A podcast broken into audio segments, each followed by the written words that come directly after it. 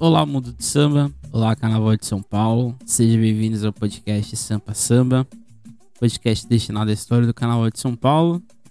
E hoje nós vamos fazer uma homenagem ou uma reflexão sobre a Mocidade Alegre, ok?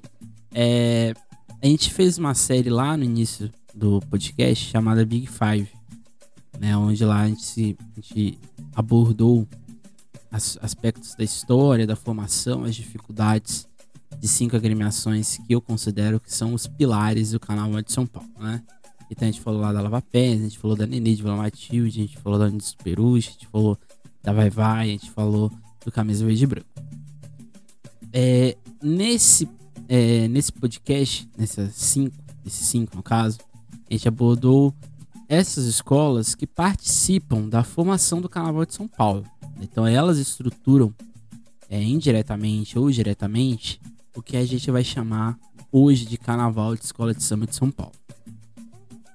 De, posteriormente, a gente falou da Rosas de Ouro, né, no podcast, que a gente falou da identidade da Rosas de Ouro, que é uma identidade muito próxima desse, desse discurso de paulistanidade, né, de ser paulistano. E hoje a gente vai falar da mocidade. Essas duas escolas, né, que eu não acho que elas são é, Big Five, que elas são as grandes escolas da cidade.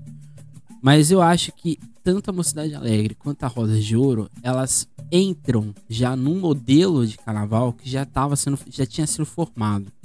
Né? A Mocidade é de 67, mas ela é de 68.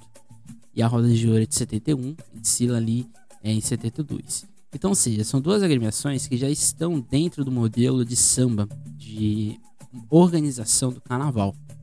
Então não é que eu não, não as considere como Big Five, mas eu as considero como escolas que, que participam desse processo de formação que vai ter início principalmente na década de 70 e, e assim su sucessivamente, certo? Então é só pra gente justificar isso tudo, né? Ok? Então hoje no episódio a gente vai fazer uma reverência à escola de samba que dominou o Carnaval de São Paulo nas primeiras décadas do século XX, mais conhecida como a Morada do Samba, né? É, em matéria, uma matéria da, do Estado de São Paulo, tem um trecho que eu acho que é pra gente é, iniciar é, o que é a Mocidade Alegre, né?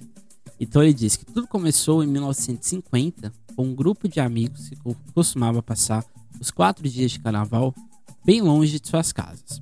Formada só por homens, entre eles os irmãos Juarez, Salvador e Carlos Bichara, a turma desfilava pelas ruas de São Paulo vestidas de mulher, inspirado na frase ônibus recuperados pela prefeitura, colocado em todos os ônibus da cidade pelo então prefeito Jânio Quadros, o grupo foi batizado de Mariposas Recuperadas do Bom Retiro. A mocidade ela tem o seu primeiro núcleo de formação no Bom Retiro, né? Que é próximo ali, né? Da região de Central, indo ali para a região ali da, do Brás, né? e assim sucessivamente. O interessante é que a mocidade ela tem dentro do seu seio familiar essa lógica é, do Rio de Janeiro. É, os seus Juarez né, e os irmãos, eles não eram da cidade do Rio de Janeiro, eles eram de cidades ali da região metropolitana, então eles são que a gente chamaria de fluminenses. E, e o início da formação da Mocidade Alegre, ela está é, dentro desse seio familiar, principalmente era um bloco que praticamente só homens desfilavam. Depois, com o tempo, a gente vai ter a presença de mulheres, que vai, sim vai ter a retomada, uma reformulação desse bloco. E além dessa reformulação do bloco, a gente vai ter a mudança do nome para o que a gente chama hoje de Mocidade Alegre, que no futuro vai gerar a escola de samba, ok? E neste contexto é que surge a Mocidade Alegre, fundada em 1967, e surge a partir de um bloco de jovens, né, que a gente acabou de falar, que saiu nas ruas do Bom Retiro, área central da região de São Paulo. A ideia surgiu de Juarez da Cruz, um fluminense da cidade de Campos, que dá lá que de lá né, traz os gostos pelos festejos carnavalescos. O bloco, cujo primeiro nome foi Primeiras Mariposas Recuperadas no Retiro, tinha como característica o fato de ser componentes todos eles homens, como acabei de falar, se vestirem como mulheres pelos bairros ba é, pelas ruas do bairro, o que iria ser modificado em 63, quando um dos, um dos integrantes se recusou a sair daquele jeito. Assim, todos mudaram o vestimento, trocando o vestuário feminino pelo de palhaço. Foi nesse clima de descontração que na Avenida São João, o radialista Evaristo de Cavalho mudou os, os rumos do bloco quando na transmissão disse que é um bloco muito alegre, um bloco de sujos, como muitos existentes no Rio de Janeiro. E assim, diretamente, o Evandro Carvalho é, rebatizou a Mocidade Alegre, né? Então ele rebatizou o bloco, que era uma mocidade que desfilava alegre, né? Então, seja, essa é a origem do nome da Mocidade Alegre, que na verdade está totalmente é, ligada com a formação do bloco, né? Então, ou seja, aqui a gente tem uma escola que nasce de um bloco, já é um bloco estruturado. É, eu não vou dizer que é a primeira escola de São Paulo que nasce de um bloco, mas é talvez uma das primeiras escolas de samba que de um bloco bem estruturado, é, com uma estrutura que desfilava, inclusive, junto com as escolas de samba no, nos desfiles competindo. É, uma, é um bloco que se vira escola e dá certo, né? Que é uma coisa que não era muito comum, né? Nesse início aqui nos anos 60 em São Paulo. Então, uma cidade alegre, ela surge já de uma forma muito organizada, se assim podemos dizer. Então, dessa forma surge em 67, né, 1967, a Mocidade Alegre, escola que nasce lá, que nasce dentro do modelo regulamentar, agora localizada no bairro do Limão, zona norte da cidade. A Mocidade, porém, surge já como uma potência, muito em função de sua organização quase empresarial já neste período. Isso é uma coisa também muito importante a gente dizer. Essa organização da mocidade, ela não é recente. É uma, é uma organização que está vindo desde a sua formação. Né? Porque acho que. Acho não, uma certeza, né? A mocidade sabia que para ela é, combater as demais, ela tinha que ter algo diferente, certo? Então, dos destaques que coloca a escola desde seu primeiro desfile como uma protagonista dentro de fazer carnaval é exatamente essa organização, né? É, eu tô falando, quer dizer que as outras escolas não eram organizadas? Não, as outras escolas eram organizadas, mas era dentro daquele modelo antigo. Por que eu tô insistindo nisso, né? Porque acho que a gente tem que entender que o carnaval ele, ele não é uma festa linear, né?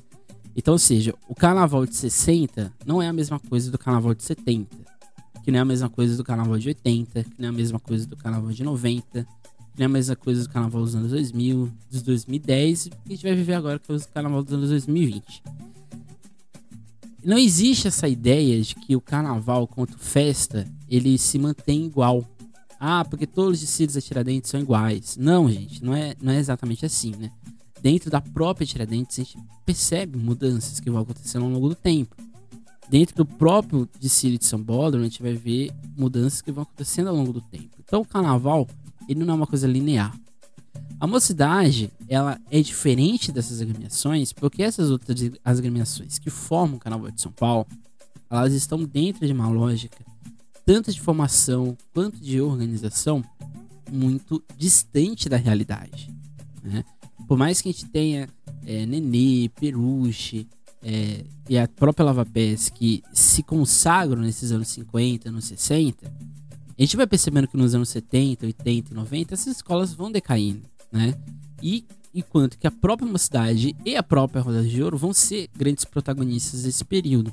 Então, ou seja, é importante a gente ter em mente que essas escolas mais tradicionais elas vão perdendo espaço de maneira gradual após a oficialização que vai ser em 68 e essas escolas mais novas vão tomando ou ganhando espaço. Né? Primeiro a gente vai ter a mocidade nos anos, nos anos 70, depois a gente vai ter os anos 80 e anos 90 com a Rosa de Ouro com grande destaque. E nos anos 2000 a gente vai ter uma cidade alegre. Então, ou seja, uma, como se fosse uma sucessão, né? De, é, de passar o bastão. Ah, mas a camisa vai, vai. Continuaram ganhando, continuaram ganhando. Mas se você for perceber, tanto a camisa quanto o vai, vai, eles vão modificando a sua estrutura. Porque tanto camisa quanto o vai, vai, eles vão se tornar escolas de samba apenas dos anos 70. Então, mesmo que eles sejam tradicionais, muito antigos, o modelo que eles vão se inserir é um modelo já estruturado. Então, isso vai fazer com que eles entrem num processo de competição muito grande e que vai fazer exatamente serem competitivos, tanto a Vai Vai quanto a camisa verde e branco. Então, isso aqui é muito importante a gente ter em mente, tá? Porque é essa organização que a mocidade vai entregar ao Carnaval de São Paulo nos anos 60, mas principalmente nos anos 70, é que vai dar uma outra dimensão à festa dentro de São Paulo. Claramente que o modelo atual da Mocidade Alegre, que talvez esteja até um pouco mais defasado do que era antes, é, ainda, é, ainda é eficiente porque é uma coisa que está dentro da formação da escola, ok? Então, mais para além do luxo do carnaval, a escola sempre foi uma vanguarda dentro da cidade de São Paulo, seja por ser espaço de eventos culturais e políticos, né? Por exemplo, é, a Mocidade Alegre foi atuante durante muito tempo ali no movimento negro de São Paulo. Né? A própria quadra da escola é, serviu de espaço para reflexões, para peças de teatro e assim por diante, como para promoção cultural, em especial o samba, o que lhe rendeu o apelido de Morada do Samba. Né? O próprio presidente Juarez criou em 72 o evento, talvez o mais famoso do carnaval brasileiro, que é o 24 Horas do Samba. 24 Horas do Samba, para quem não conhece, é, é, a comemoração do, do carnaval. É a comemoração da, do aniversário da Mocidade Alegre e que dura exatamente 24 horas, não exatamente é, 24 horas seguidas, mas dura 24 horas as comemorações e que se tornou um evento de união né, nas escolas de samba da cidade de São Paulo e de outros, de outros estados, outras cidades, porque não é só a Mocidade Alegre que se apresenta, são outras agremiações. Então é uma, é uma verdadeira morada do samba, né? E além disso, né, ao longo de todo o processo de formação da quadra, inclusive da Mocidade Alegre, a gente teve outros vários eventos, né? Como, por exemplo, a eleição Pantera, da Pantera Negra, uma noite na África, uma noite na Bahia, a noite da imprensa, essa noite da imprensa que é, era muito notifi é, notificada nos jornais, tanto do estado quanto da Folha de São Paulo, que era quando a Mocidade Alegre apresentava as fantasias do carnaval. Ou seja, a Mocidade Alegre também foi uma espécie de pioneira nisso.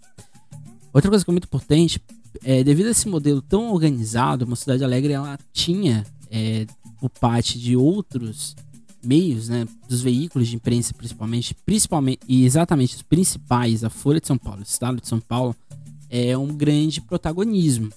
É, se você for pegar a mocidade dos anos 80, anos 70, anos 90, você vai perceber que tem muito anúncio nos jornais de, de evento, na quadra, de presença de cantores, por exemplo, Alcione, é, a presença do rei, se não me engano, do Senegal, que foi até a Mocidade Alegre. Então, ou seja, a Mocidade Alegre ela sempre ela foi uma espécie de é, embrião é, cultural e também um embrião turístico da cidade de São Paulo. Né? Então, a Mocidade ela não, ficava, ela não ficou presa somente ao carnaval. Ela conseguiu alcançar outros espaços e outros eventos. A escolha das cores oficiais é que, é, pegando um, uma citação que está lá no site da escola, as escolhas das cores oficiais teve que obedecer uma convenção de que seria uma combinação original, diferente das já, das já existentes nas, nas agremiações da cidade. Pedro Tambellini sugeriu o vermelho e o verde, cores complementares que permitem uma grande gama de tons degradês como símbolo da escola, e criou-se um desenho de tradução literal, um casal de jovens tocando e dançando alegres, né? Então, seja, é o, o título, né, é o, a manchete do Evandro de Carvalho que deu o nome à escola, vamos dizer assim, né, a Mocidade Alegre. O começo da escola é apoteótico, de outras agremiações. Se outras agremiações da cidade eram fortes pela sua tradição e sedimentação histórica, a Mocidade Alegre soube seguir um outro caminho que foi de impor dentro do regulamento e da técnica do seu discípulo. Em 68, a escola inicia, faz seu primeiro carnaval, a escola fica em quinto lugar. Só que entre 69 e 73 a escola só ganha. Em 69 ela é campeã do bloco especial com enredo na corte de Nero. Na década de 70 ela é campeã do grupo de acesso com enredo Zumbi dos Palmares, tendo como carnavalesco Raquel Trindade. Em 71 ela é campeã do grupo especial é, com enredo São Paulo e seus carnavais, os carnavalescos Álvaro Ribeiro e Ivo Rodrigues. Em 72 ela é campeã do especial com outro enredo sobre São Paulo, São Paulo, Trabalho, Ceres e Samba, do carnavalesco né, e cronista J. Muniz Júnior. Em 73, ela é tricampeã no grupo especial com enredo Odisseia de uma Raça, do Edson Machado. Esses nomes, né, o Edson Machado e o J. Muniz, são essenciais à formação da Mocidade Alegre. Tá? O Edson Machado ele é carioca, vem para São Paulo para fazer exatamente os desfiles da Mocidade Alegre, mas o J. Muniz ele é de Santos, né? Ele é um dos principais cronistas, principais é, estudiosos do carnaval santista e frequentador do Império do Samba, que é a madrinha da, da, da Mocidade Alegre, né? Porque a, A madrinha da Mocidade Alegre é uma escola cientista, Império do Samba, uma das, uma das foi uma das principais escolas de samba da cidade, escola já extinta, e mais que, mais que independente disso, batizou a Mocidade Alegre e teve exatamente no, no J. Muniz, que era um frequentador do Império do Samba, da X9 e assim por gente, e traz essa experiência do Carnaval Santista para a Mocidade Alegre. O Carnaval Santista, na, na década de 70, e por mais que ele estivesse no seu início de decadência, ele era ainda muito experiente, ele era muito organizado. Então, a vinda do J. Muniz e a vinda do Edson Machado, que eram dois polos de carnaval de escola de samba muito, mas muito experientes no Brasil, mostra que dentro da Mocidade Alegre existia a preocupação de formar ou de sedimentar um estilo de carnaval. Isso é, isso é uma, um fato muito raro, porque hoje é muito impossível uma escola que sobe no grupo de acesso já chegar campeã. A mocidade não só subiu do acesso para o especial, como ela foi tricampeã do carnaval do grupo especial logo de cara. Então isso vai criar dentro da própria Mocidade Alegre uma espécie de mito, né? Uma, como se a escola fosse, é, vamos dizer assim, ela chegou mostrando que veio. Essa é a verdade. Ok? Então isso aqui é muito potente. É, também é uma coisa muito, é muito bom salientar isso, porque o Canal de São Paulo tem entre 68 e 70 o tricampeonato da Nenê de Vila Matilde e entre 71 e 73 o tricampeonato no Cidade Alegre. Então, ou seja, o Carnaval de São Paulo, quando ele se oficializou, ele já chegou com essa particularidade, que são exatamente os, tri, os tricampeonatos. A mocidade ela vai ter um, uma espécie de hiato, que ela vai ficar entre 73 e 80 sem fazer, sem né, ganhar é, exatamente os desfiles, mas isso não vem ao caso. A mocidade foi a primeira escola paulistana a introduzir destaques sobre os carros alegóricos, adereços de mão em alas coreografadas, a Morada do Samba também teve a honra de ser a primeira escola de samba a ser convidada pelo Ministério da Cultura a representar o samba paulistano na Europa, viajando para a Ilha da Madeira. Essas aqui são informações que tem não só no site da escola, mas existe um, um trabalho muito interessante, é, é no, se não me engano, na administração, de uma pesquisa é, que traça exatamente esse modelo empresarial da Mocidade Alegre, muito interessante. É, quem quiser pesquisar, quem quiser ir atrás, é só é, colocar uma cidade alegre, se não me engano, dissertação, administração, acho que você já acha. Mas aqui eu vou traçar o perfil de uma cidade alegre do ontem e de hoje a partir do seu decídio de 2017, né? O enredo A Vitória Vem da Luta, a Luta Vem da Força e a Força da União é inspirada na frase da atual presidente da escola, Solange Cruz, que exerce um tom motivacional e seus componentes, sendo indiretamente uma homenagem à própria Solange, né? A frase dela, né? O enredo tinha essa frase. É, 2017 era a comemoração de 50 anos da escola, então foi um ano muito, muito assim, aguardado por todos os componentes. O enredo, portanto, pretende mostrar elementos que garantem as características de seus componentes e como este traço moldam a história da agremiação e a sua identidade. A primeira delas é a vitória, né, que lá no início, né, do desfile, né, um início bem dourado, denominado Prenúncio de Vitória, Inspiração para a Glória e o Triunfo, onde a deusa Vitória, em meio a seres da mitologia grega, leva o menino, que é a representação da escola, a trilhar um caminho de glórias, como a sinopse pontua. Vitória, a pequena, mais poderosa deusa que se manifesta aos campeões, lhes coroando com os louros da glória e do triunfo. Após o prenúncio da vitória da, da morada de glórias, a escola nos leva à luta, como inspiração do mundo greco-romano, e essa luta é indispensável para que a vitória seja possível.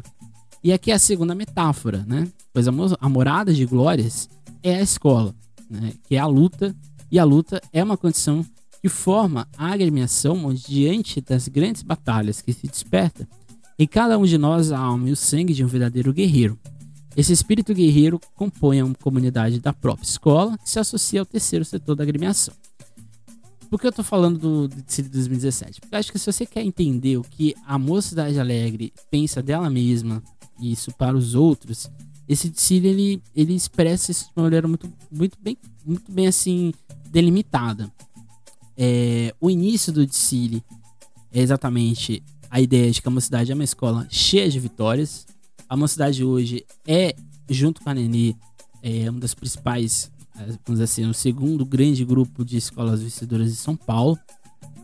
Mas além disso, a mocidade fez exatamente desse processo de, de ser aguerrida mesmo um, o seu norte, né? o seu direcionamento comum. E quando ela, ela se diz que ela é uma morada de glórias, que essas glórias só vieram da luta, é um motivo, é um, é um, é um pensamento meio coaching, mas é um pensamento que dá certo dentro da, da escola. Acho que é a única escola de São Paulo que esse tipo de pensamento dá certo. As outras é, seguiram um modelo parecido, mas acho que não é igual. Acho que a Mocidade Alegre tem isso de uma forma muito natural, porque acho que está desde o início da, da escola, né? É, ninguém ali está fazendo discurso forçado. É uma coisa que tá, é uma coisa que é realmente verdadeira. Ninguém ali está tanto é que a mocidade não tem esses slogans, né, fantasiosos do Carnaval de São Paulo. O slogan da Mocidade Alegre é exatamente vem aqui e seja feliz, é basicamente isso, né?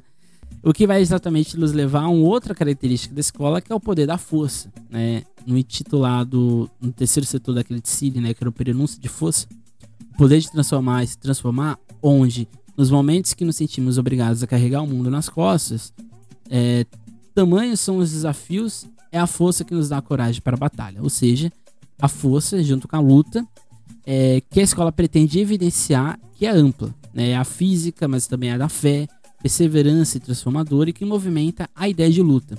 Se associa diretamente à união, que no quarto setor, chamado prenúncio de união, um por todos e todos por um, não existe um eu, mas sim um nós. Se evidencia o aspecto de unidade por diversos exemplos, desde animais, passando pela união e conflitos contra injustiças, até a ideia de quilombo, que edifica a identificação com a, com a negritude que a escola possui. Então esse aqui é outro elemento que é muito fundamental. Eu não sei quem aqui já foi na Mocidade Alegre, mas quando você entra na Mocidade Alegre, você tem a sensação de que você está num, num grande encontro de pessoas que se conhecem desde o início da vida. Porque parece, parece não, é exatamente isso, né? É, é um discurso de que desde a comissão de frente até o último empurrador da última alegoria, não existe a possibilidade da Mocidade Alegre fazer um bom desfile se, os, se todos estes, se entre a comissão de frente e o empurrador do último carro não tiver uma sincronia, se não tiver a ideia de que a Mocidade Alegre só vai ganhar se todos esses grupos, né, se juntarem. Isso aqui é muito interessante, isso aqui é muito potente, porque é, não existe a, a ideia ou a concepção de que existe alguém maior que o outro. Claramente existe hierarquia, porque toda escola de samba tem que ter, mas não existe a ideia de que um vai ser superior ao outro, porque, sei lá, é, eu sou mais. Eu sou da comissão de frente, eu vou mandar em você. Não é exatamente isso. Né? A comissão de frente é um quesito, mas Sally Porta Poder é outro quesito. O pessoal do Barracão é outro quesito, a harmonia é outro quesito, a evolução é outro quesito, samba enredo e bateria é outro quesito. Então, ou seja, todos os quesitos dentro da Mocidade Alegre são muito, não, não diria unidos, mas eles sabem que é só na sincronia entre eles que vai dar certo. Né? A tua que a Mocidade Alegre inova todo ano, porque ela sabe que ela tem condição de fazer isso, porque essa ideia de comunidade, essa ideia de é, a luta, né? a luta vem na força e a força vem da união, que é exatamente o slogan, é um slogan não, é a frase da Solange Cruz, é, é o que faz exatamente o pensamento. E é uma coisa que vem sendo inculcada desde muito, há muito tempo dentro da escola e que se torna claramente, evidentemente, uma coisa de, de identidade da agremiação. Acho que é basicamente isso. E por fim, o último setor, que foi exatamente da emoção, né, da escola de samba e da mocidade alegre. Então, além disso, como falado anteriormente, foi na identidade negra, em, plano, é, em pleno regime militar, que a escola toma como ponto de encontro a legitimação da negritude na cidade. Porque, em tese, a Mocidade Alegre não é exatamente, na fundação, uma escola de fundadores negros. Mas, em nenhum momento a Mocidade se esquivou de ser protagonista ou de dar a voz ao movimento negro. Né? Isso é uma coisa muito importante. É, tanto é, como disse lá anteriormente, que o movimento negro foi, é, usou a Mocidade Alegre como um, um, um mecanismo de plataforma das suas ideias e principalmente o SECAM. O SECAM era um grupo é, ligado às artes e à comunicação, mas principalmente ao teatro, dentro da perspectiva da identidade negra. E muitas peças foram, é, foram feitas dentro da Mocidade Alegre. Então isso aqui é muito interessante e mostra que mesmo com esse modelo empresarial, a Mocidade Alegre não se tornou artificial. Eu acho que essa é a grande questão.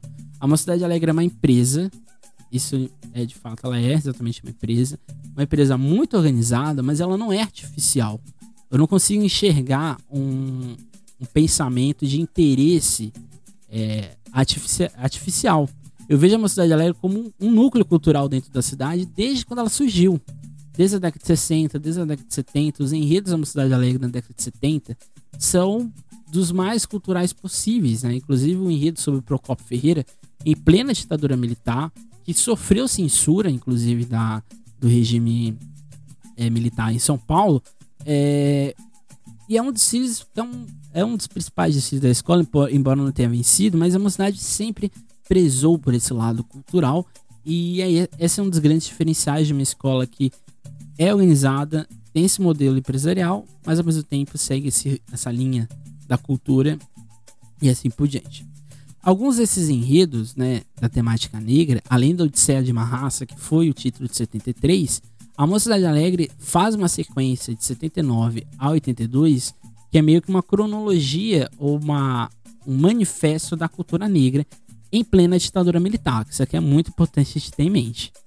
Em 79, a escola é vice-campeã do grupo especial com, o enredo da Revolta dos Malês, do carnavalesco Edson Machado.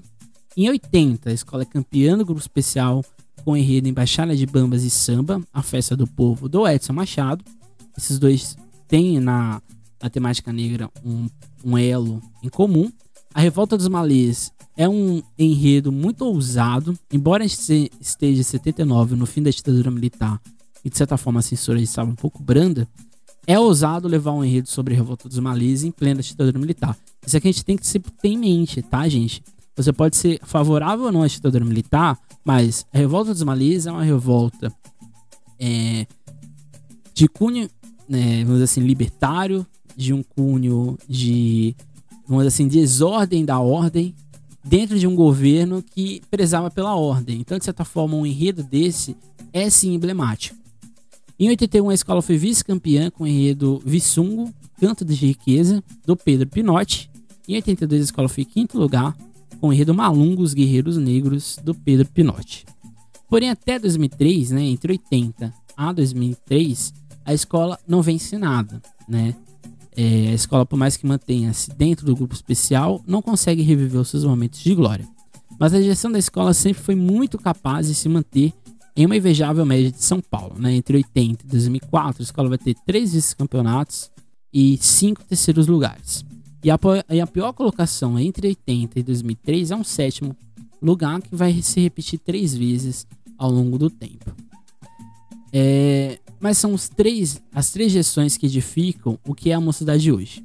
A primeira, do Carlos Augusto Bichara, que vai suceder o seu Juarez. Ele era irmão do Juarez. E ele vai criar esse, essa ideia de que a mocidade ela tem que ser uma escola de samba para além da escola. Né? Então ele vai, ele vai transformar a escola de samba no que a gente, é, a mocidade alegre, no que a gente reconhece nesse modelo cultural. Né? A escola já vinha né, nessa, nessa pegada, nessa toada, mas ele é, edifica e ratifica isso ainda mais. Depois do Carlos, a gente vai ter a filha dele, a Ilane Cristina, né? Que vai exatamente reestruturar o que já estava sendo feito. E ela que vai ser o ela vai gerar, exatamente gerar o modelo da mocidade do que é hoje. Que aí vai assumir a irmã dela, Solange Cruz Bichara, que aí, no caso, vai é, fazer uma grande mudança na escola. Então, ou seja, a, a, a gestão da Solange hoje ela é exatamente reflexo dessa organização que está acontecendo desde 92 com o Carlos Augusto Bichara. Então, ou seja, vocês percebam que nada é por acaso, né? Uma escola de samba nesse modelo que a gente vai ter a partir do sambódromo são escolas de samba, principalmente a Mocidade Alegre, que vai ser um modelo para as outras, para as demais, é, nada é por acaso, né? Nada acontece ali porque ai, a escola é rica, a escola é aquilo, ou sei lá o que for. Isso acontece porque a escola é muito organizada. Uma escola que desde 68, vamos dizer assim, desde 70 até 2020, o ano que ela está num grupo especial, sem interrupções. Aliás, que é a única escola de São Paulo nesse, nesse plano. É uma escola que, que segue esse, esse padrão desde quando ela subiu. É, e tem a pior colocação, o oitavo lugar, é de se admirar muito, né? Então, ou seja, nada ali acontece porque ela quer. De 2003 até hoje, esse número é mais assombroso ainda, porque a Mocidade vai ter seis títulos, vai ter cinco vice-campeonatos e quatro terceiros lugares. E somente em 2011, 2017, 2019 que ela não se configurou entre os primeiros colocados, ou seja, o que seria o desfile das campeãs. Mais do que isso, o período marca uma era de ouro da escola e uma mudança drástica no modelo de fazer carnaval. E aqui eu vou citar alguns desfiles, não vou citar todos, né? Porque senão a gente vai ficar aqui o dia inteiro falando, né? Acho que o desfile de retomada da mocidade é 2003, o OMI, o berço da civilização Yorubá. Aquele desfile, ele é muito bem feito. Ele é um marco cronológico eu não sei se a, a, escola reconhece isso, mas eu acho que é um macro cronológico dentro da Mocidade Alegre, que é 2003. É, muita gente discute que a Mocidade Alegre perdeu para Gaviões por mil pontos e não merecia. Eu acho que a gente não deve, é, é, vamos dizer assim, desmerecer o campeonato da outra escola, né? Porque se a Mocidade tivesse perdido para uma escola que tivesse feito um desfile pavoroso, eu até entenderia a desconfiança, mas perder para uma, pra uma Gaviões da Fiel que vinha de um período que também tinha mudado o canal de São Paulo, acho que é um pouco é um pouco egoísta demais. Acho que 2013 é um desfile impecável da Mocidade Alegre, mas eu ainda acho que a Gaviões merecia aquele título. 2004 não. 2004 a Mocidade Alegre se impôs na Avenida, é, no enredo do Alemar Terra da Garoa, sabe assim, gente boa, a escola foi campeã. Depois de um período longo de tempo, que o último título tinha sido em 80, e isso mostrou que a Mocidade Alegre não era uma escola, vamos dizer assim, de sorte. Porque muita gente, é, você lendo as crônicas de jornal da época, você percebe que as pessoas viam a Mocidade Alegre como uma escola que tinha parado, ou tinha, vamos dizer assim, é, parado no tempo das vitórias. Principalmente por causa da década de 90, que foi um desastre. Não sei se Desculpe, torcedor da Mocidade Alegre, mas a década de 90 na Mocidade é um desastre, seja em enredo, seja em outras coisas. Mas foi importante para exatamente chegar nessa reestruturação que a escola vai ter. Em 2005, eu acho que é um desfile que poderia sim brigar pelo título, embora 2005 o campeonato do Império de Casa Verde é inatingível de se alcançar. Mas 2005 é um desfile belíssimo, aquela entrada toda branca no enredo sobre a Clara Nunes, né? no enredo Clara Claridade, o canto de luz no Ilê da Mocidade dos Zico são reis. É um desfile belíssimo. Eu acho que essa sequência, né, 2013, 2004, 2005, 2006, 2007, é uma sequência que poucas escolas do Carnaval de São Paulo têm. Em 2006, a escola é terceiro lugar no enredo das lágrimas de Iate, surge o rio do imaginário indígena Saga de Opara, para os olhos do mundo, símbolo de integração nacional, Rio São Francisco. Esse desfile do Rio São Francisco foi um desfile que aconteceu praticamente no sol pino, é a pino, é, de novo um desfile dos Zico São Reis, é um desfile belíssimo. É, a gente tem aquela, aquela cena icônica da Nani Moreira que ela, ela tinha um adereço na cabeça, ele, ele meio que explode, né? Não aconteceu do jeito que deveria acontecer. Explode na cabeça dela, causa uma queimadura, mas ela continua sambando, né? Acho que a Nani Moreira é o símbolo, né? inclusive tem, temos que citar ela, né? A Nani Moreira é um símbolo dessa mocidade alegre, dessa mocidade, da mocidade alegre. Aliás, a mocidade alegre teve grandes rainhas de baterias, né? Você tem a a Nani Moreira, você tem a Nanana Mangueira, ou seja, você tem grandes ícones do samba na Mocidade Alegre que são, inclusive, a própria linha, né? Então, seja, a Mocidade Alegre, além disso tudo, tem grandes personalidades é, da arte de fazer samba, né? Mas isso aqui é outra coisa, né? É outra, outra, para outro episódio, quem sabe. Esse Distrito 2006, eu acho que ele é, ele é muito interessante porque ele, o Zico Sorris conseguiu talvez fazer um dos seus melhores trabalhos dentro do Carnaval de São Paulo, na Mocidade Alegre, não só nela, mas também em outras agremiações. Em 2007, a escola conquista o título novamente, no enredo Posso Ser Inocente, Debochado e Reverente, afinal sou isso da Sargente, na comemoração dos seus 40 anos. A Mocidade Alegre vai falar da alegria, é, é o último desfile daquele ano, é um desfile que ninguém deu muita bola, ninguém é, deu muita credibilidade para aquele ano, é, em 2007 a gente tem que lembrar que foi o ano que o Império de Casa Verde é, fez aquele desfile quase que né, surreal, né, com aqueles cinco tigres, né, todo aquele luxo. Muita gente pensou que não tinha como nenhuma outra escola ganhar.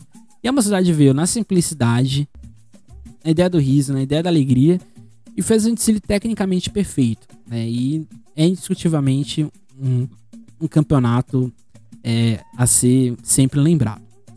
Entre 2008 e 2010, a é, de 2008 a 2010, a escola não vai ser campeã, mas ela vai flertar sempre com o título, né? Em 2008, ela vai fazer o desfile é, de São Paulo, que é um desfile bem assim, acho que para a história de uma cidade alegre, acho que é um desfile bom, mas eu acho que poderia ter rendido mais.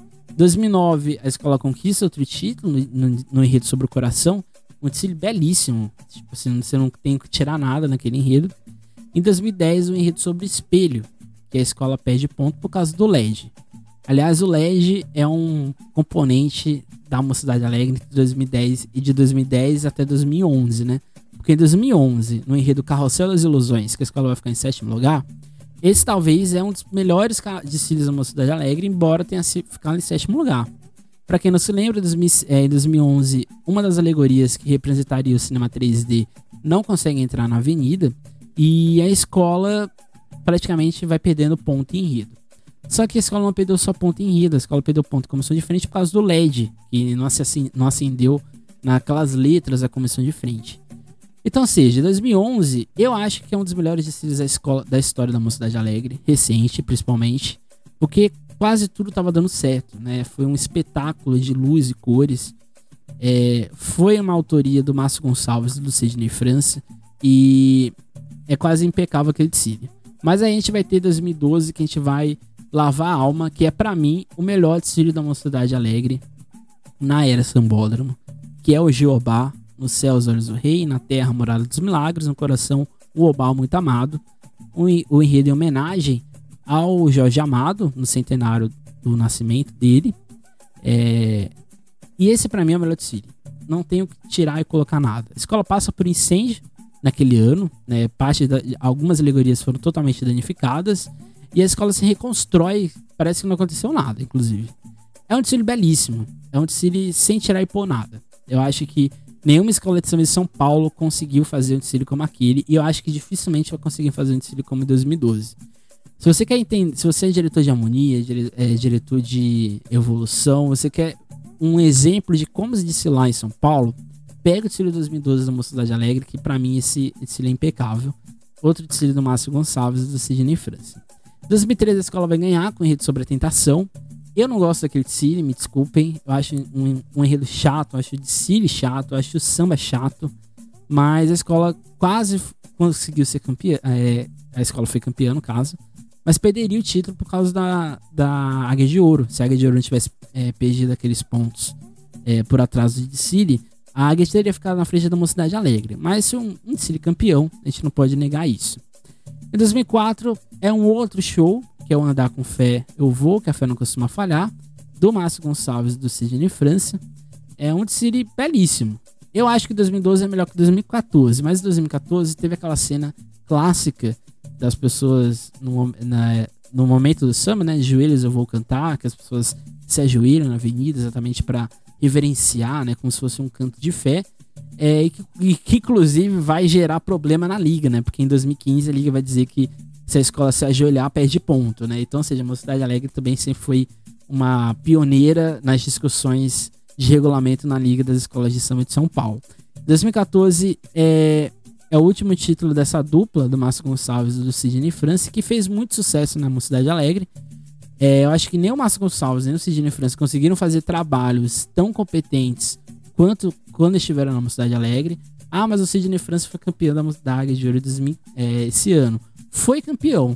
Mas eu não acho que o desfile desse ano da Mocidade de Ouro teve a emoção dos desfiles do Sidney França na Mocidade Alegre.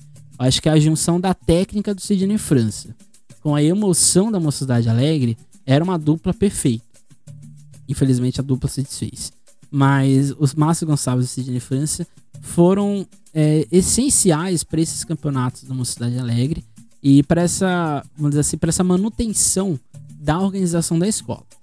Em 2015, é, 2014 de diante, a escola nunca mais vai ser campeã, né? Vai passar por esse momento de jejum, que dura já um tempo.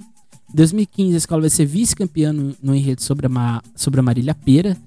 É um desfile belíssimo. É um desfile, assim, é, visualmente falando, é, emocionalmente falando, também é muito bonito.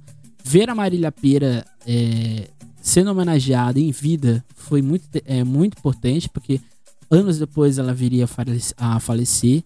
E esse desfile perdeu pro icônico desfile da, da Vai Vai, né? O Elis Regina. Que acho que esse ano era muito difícil da, da mocidade ter sido campeã. Seria um, um então inédito tetracampeonato para a escola. E acho que era muito difícil ganhar naquele ano. Acho que a mocidade entrou, a Vai Vai entrou campeã naquele, na, naquele ano de 2005. E a, a mocidade fez o trabalho dela e quase venceu, quase conseguiu quebrar essa lógica que se anunciava antes do, do carnaval começar. 2016 a escola fazer o desfile sobre é, o tambor, né, o aiô. Eu não gosto daquele desfile, acho que é um desfile que tem muitos problemas. Aí depois, em 2007, a escola é, vai fazer o desfile da Alcione, é um desfile belíssimo, um vice-campeonato. Em 2019, eu acho que é aquele título que não. É, é o título que não foi título, né? Que foi o, o Ayakamae, o, As Águas Sagradas do Sol e da Lua. É, esse desfile é uma pena não ter ganhado. Eu acho que para mim é um dos melhores desfiles de 2019, mesmo não tendo vencido. É, tudo ali aparentava dar certo até que né, a escola desandou e correu, infelizmente. E esse ano, né, em 2020, eu destaco também o desfile do Canto das Iabás Renasce Uma Nova Morada, que é exatamente um, né, um reencontro da Mocidade Alegre com é, o enredo afro, que não acontecia desde 2016. É, mas esse 2020 é aquele afro lá de 2003, né? Que a escola meio que faz uma reedição é, repaginada.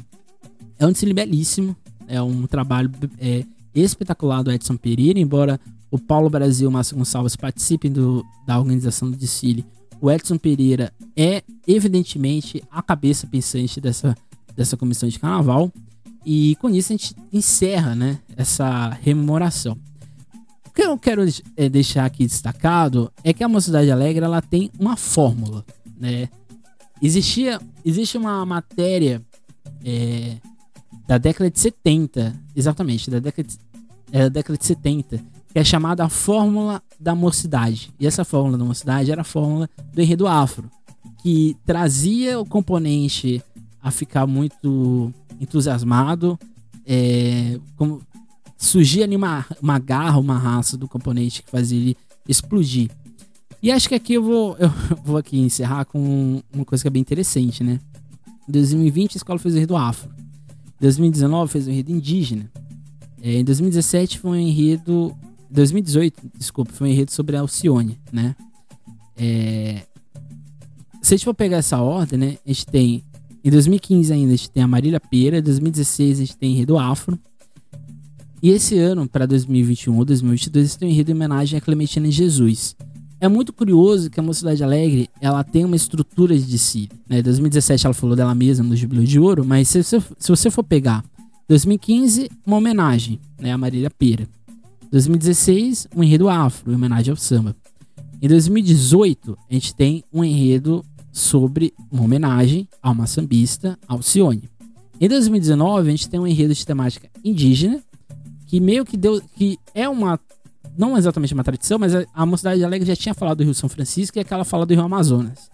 Em 2020, a escola volta a falar de Orixá, que foi um enredo que deu muito certo em 2003, e ela vem e, e faz né, uma repaginada daquela lógica no, com as orixás femininas. Em 2021, é, ou 2022, a gente vai ter um enredo em homenagem a uma sambista negra, novamente, que é a Clementina Jesus. Então vocês percebam que desde 2015 a escola segue um modelo de estrutura. Ela tem uma narrativa do que ela quer dizer, que é exatamente uma narrativa do povo, né, da cultura popular. E eu acho que então eu encerro aqui esse podcast exatamente com essa reflexão, né?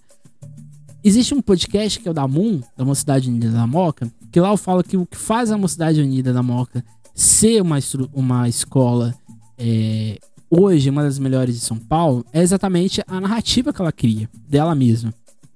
E eu acho que a Mocidade Alegre tem essa narrativa. E é muito difícil ter uma escola, um grupo especial hoje em São Paulo, que siga uma narrativa do que ela acha dela mesma.